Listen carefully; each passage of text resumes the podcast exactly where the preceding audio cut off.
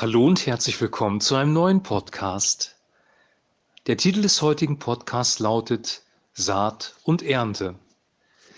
Wir haben in den letzten Podcasts viel über Saat und Ernte gehört, nämlich über das gute Wort Gottes, das ein Seemann sät, das auf unterschiedlichem Boden, auf unterschiedliche Verhältnisse fallen kann, oder darauf, dass ähm, das Saatgut Zeit braucht, um aufzugehen. Wir haben darüber gehört, dass eine kleine ein kleines Saatkorn einen großen Baum hervorbringen kann, also dass aus klein groß wird. All diese ganzen Gleichnisse und Metaphern hatten zu tun mit einem Prinzip von Saat und Ernte. Es wird etwas gesät, das Wort Gottes. Das Wort Gottes hat eine in sich wohnende Kraft und dann geht das Gesäte auf. Und ich möchte heute noch mal drei Gedanken zum Thema Saat und Ernte allgemein reinbringen. Und der erste Gedanke ist aus Johannes Kapitel 12, der Vers 24 bis 26. Wahrlich, wahrlich, ich sage euch, wenn das Weizenkorn nicht in die Erde fällt und erstirbt, bleibt es allein, wenn es aber stirbt, bringt es viel Frucht. Wer sein Leben lieb hat, der wird es verlieren. Wer sein Leben auf dieser Welt hasst, der wird es erhalten zum ewigen Leben. Wer mir dienen will, der folge mir nach, und wo ich bin, da soll mein Diener auch sein, und wer mir dienen wird, den wird mein Vater ehren. Also Jesus kündigt seine Verherrlichung an, das ist die Überschrift in Johannes Kapitel 12, und hier spricht er von einem Weizenkorn, das in die Erde fällt und er stirbt und dann viel Frucht bringt, und er selber ja, hat sein Leben für uns in den Tod gegeben. Christus hat sein Leben in dieser Welt, er hätte als König leben können, er war der König, er war der Sohn Gottes, er hat dieses Leben, die Herrlichkeit in den Tod gegeben, hat ein Opfer gebracht und aufgrund dieses Opfers und seiner Auferstehung und der Kraft des Heiligen Geistes dürfen wir heute Christen sein, dürfen wir Leben haben von Gott und sind eine vielfältige Frucht geworden für Christus. Dann spricht er über unser Leben, unser Leben in dieser Welt. Und da steht, wir sollen das, Welt, das Leben in dieser Welt hassen. Hassen oder an die zweite Stelle stellen.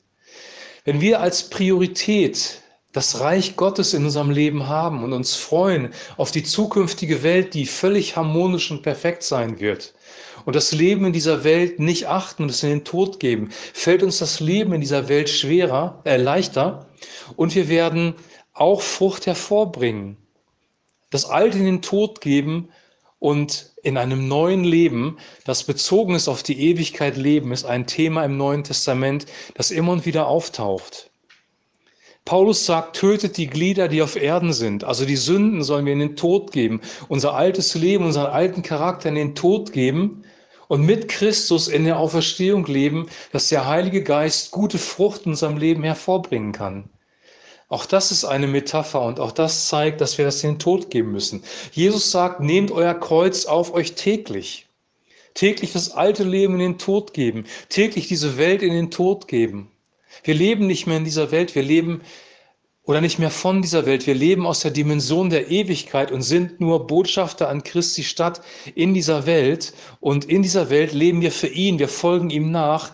Wer mein Diener sein will, ja, folge mir nach. Wir sind seine Diener, wir leben für sein Königreich. Wir sind Abgesandte Jesu Christi und wir sollen Frucht hervorbringen für das Königreich. Diese Welt ist im Vergehen und diese Welt ist nicht mehr wichtig. Saat und Ernte. Wir geben das Alte in den Tod und wir leben in dem neuen Leben mit Christus. Und das alles wirkt der Heilige Geist, weil aus eigener Kraft können wir das nicht tun. Paulus geht auch auf dieses Prinzip von Saat und Ernte ein in Galater Kapitel, Kapitel 6 und da ähm, wird klar, dass man auch Negatives säen kann. Er sagt nämlich in Vers 7, irrt euch nicht, Gott lässt sich nicht spotten. Denn was der Mensch sät, das wird er ernten. Wer auf sein Fleisch sät, der wird von dem Fleisch das Verderben ernten. Wer aber auf den Geist sät, der wird von dem Geist das ewige Leben ernten. Lasst uns aber im Gutes tun nicht müde werden, denn zu seiner Zeit werden wir auch ernten, wenn wir nicht nachlassen. Kurz vorher in Kapitel 5 hat er beschrieben, was die Werke des Fleisches sind. Offenkundig sind aber die Werke des Fleisches, als da sind sexuelle Unmoral, Unreinheit, Ausschweifung, Götzendienst, Zauberei, Feindschaft, Hader, Eifersucht, Zorn, Zank, Zwietracht, Spaltung, Neid, Saufen, Fressen und dergleichen. Die Luther-Übersetzung drückt das sehr drastisch aus, aber diese Dinge, die in der Welt wichtig sind, materieller Wohlstand, sexuelle Selbstverwirklichung, die Gier nach dem, was einem selber gut tut, das ist das zerstörerische Fleisch und darauf kann man säen. Und wenn wir das tun, werden wir Verderben ernten. Wenn Materialismus in unserem Leben das wichtigste Lebensprinzip ist, werden wir Verderben davon ernten. Denkt darüber nach. Wer auf sein Fleisch sät, der wird Verderben ernten. Ein anderer Ausdruck, den Paulus gebraucht, ist, der Sold der Sünde ist der Tod. Du arbeitest für die Sünde und du bekommst einen Sold und der Sold ist der Tod. Du säst Arbeit für die Sünde und du erntest den Tod. Der Teufel und die Dämonen wollen dir den Tod bringen, sie wollen dir kein Leben bringen. Der Sold der Sünde ist immer der Tod, du erntest den Tod. Dann gibt es noch ein weiteres Prinzip, das Jesus selber erwähnt. Man nennt das übrigens die goldene Regel und die goldene Regel ist sogar bei Menschen bekannt, die ja, die eigentlich gar keine Christen sind. Sogar Atheisten würden das unterschreiben. Alles nun, was ihr wollt, dass euch die Leute tun, das tut ihnen auch. Das ist das Gesetz und die Propheten. Alles nun, was ihr wollt, dass euch die Leute tun sollen, das tut ihnen auch, denn das ist das Gesetz und die Propheten. Was du nicht willst, was man dir tut, das füge auch keinem anderen zu. Das ist eine Umkehrung dieses Prinzips, die auch wahr ist. Wir, wir sollen Menschen so behandeln, wie wir selber auch behandelt werden wollen. Das können wir uns mal durch den Kopf gehen lassen, wenn wir auf Twitter irgendwie etwas schreiben oder im Internet. Was du nicht willst, was man dir tut, das füg auch keinem anderen zu. Jesus hat sein Leben für uns in den Tod gegeben, damit wir leben können, Saat und Ernte. Wir sollen ihm nachfolgen, unser Leben in dieser Welt verleugnen, weggeben und uns auf das Himmelreich fokussieren, Saat und Ernte.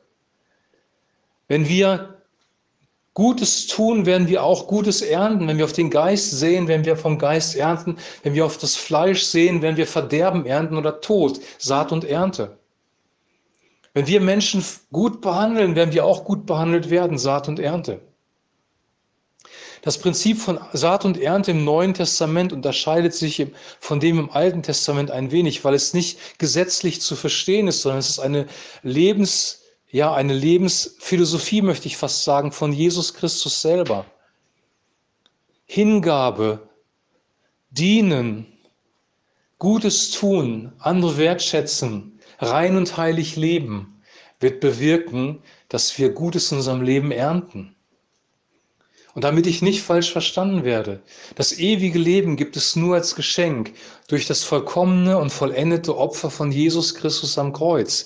Aber wenn wir ewiges Leben empfangen haben, dadurch, dass wir in Christus glauben, dann müssen wir ja irgendwie weiterleben in dieser Welt. Wir werden ja nicht sofort in den Himmel gebeamt und sind weg. Wir müssen weiterleben in dieser Welt. Und dann gelten diese Prinzipien. Wenn wir Böses tun, wenn wir weiter in Sünde leben, dann wird Jesus irgendwann sagen, ich habe euch gar nicht gekannt. Ihr habt keine Beziehung zu mir gehabt. Ihr habt ja nur das Böse getan. Und wir werden ernten. Durch den Heiligen Geist, durch die Kraft des Heiligen Geistes. Johannes sagt in Johannes Kapitel 15, ohne mich könnt ihr nichts tun. Ohne Christus ist der Mensch immer auf sich selbst fokussiert, egozentrisch, egoistisch, wird für sich das Beste herausholen und dann vielleicht noch, um von anderen Menschen angesehen zu werden, auch Gutes tun. Ja, Werke der Barmherzigkeit, Geld spenden. Aber eine wirkliche Herzenstransformation kommt nur durch Christus. Ohne mich könnt ihr nichts tun. Aber durch ihn können wir es tun. Durch ihn können wir ernten und durch ihn können wir auch säen vorher. Und die Frage ist, was säst du und was sähe ich? Ich habe sehr oft falschen Samen ausgestreut, falsches gesät, aufs Fleisch gesät und dann auch geerntet. Aber ich glaube, wenn wir in den Heiligen Geist, in den Geist hinein säen, dann werden wir Gutes ernten. Das ist viel, viel besser. Außerdem, on top, ist es noch eine bessere Lebensqualität im Hier und Jetzt. Jesus Christus nachzufolgen, ihm zu dienen, sein Wort zu hören und seinen Willen zu tun. Mit Frieden, Freude, Glück, Lebendigkeit, Liebe, Barmherzigkeit, und gute Charaktereigenschaften in dein Leben hineinbringen. Du wirst zum Positiven verändert werden und dein Leben wird sich auch zum Positiven verändern. Und noch etwas, wenn Bedrängnis kommt und wir sind keine Realitätsverweigerer, wir sehen Bedrängnis, wir sehen Krankheit, wir sehen Arbeitslosigkeit vielleicht, wir sehen Probleme in der Familie, in der Gesellschaft, Umbrüche. Wenn Bedrängnis kommt, wird dich der Lebensstil im Heiligen Geist auch durch diese Bedrängnis durchbringen und du wirst deine Liebe, deinen Frieden, deine Freude behalten. Während du, wenn du auf die Welt säst und das Böse tust, Frieden, Liebe und Freude spätestens verlierst, wenn Bedrängnis in dein Leben kommt. Und ich möchte dich ermutigen, auf den Geist zu säen, in das geistliche Leben zu säen. Dann wirst du eine gute Ernte bekommen. Und Jesus freut sich über dich und wird, ja, Lächeln auf dem Gesicht haben, wenn er das sieht. Weil es ist für sein Königreich und zu seiner Ehre.